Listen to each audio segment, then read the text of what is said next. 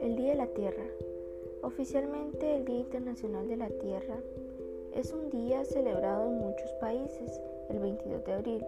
Su promotor, el senador estadounidense Gaylord Nelson, instauró este día para crear una conciencia común a los problemas de la sobrepoblación, la producción de contaminación, la conservación de la biodiversidad y otras preocupaciones ambientales para proteger la Tierra.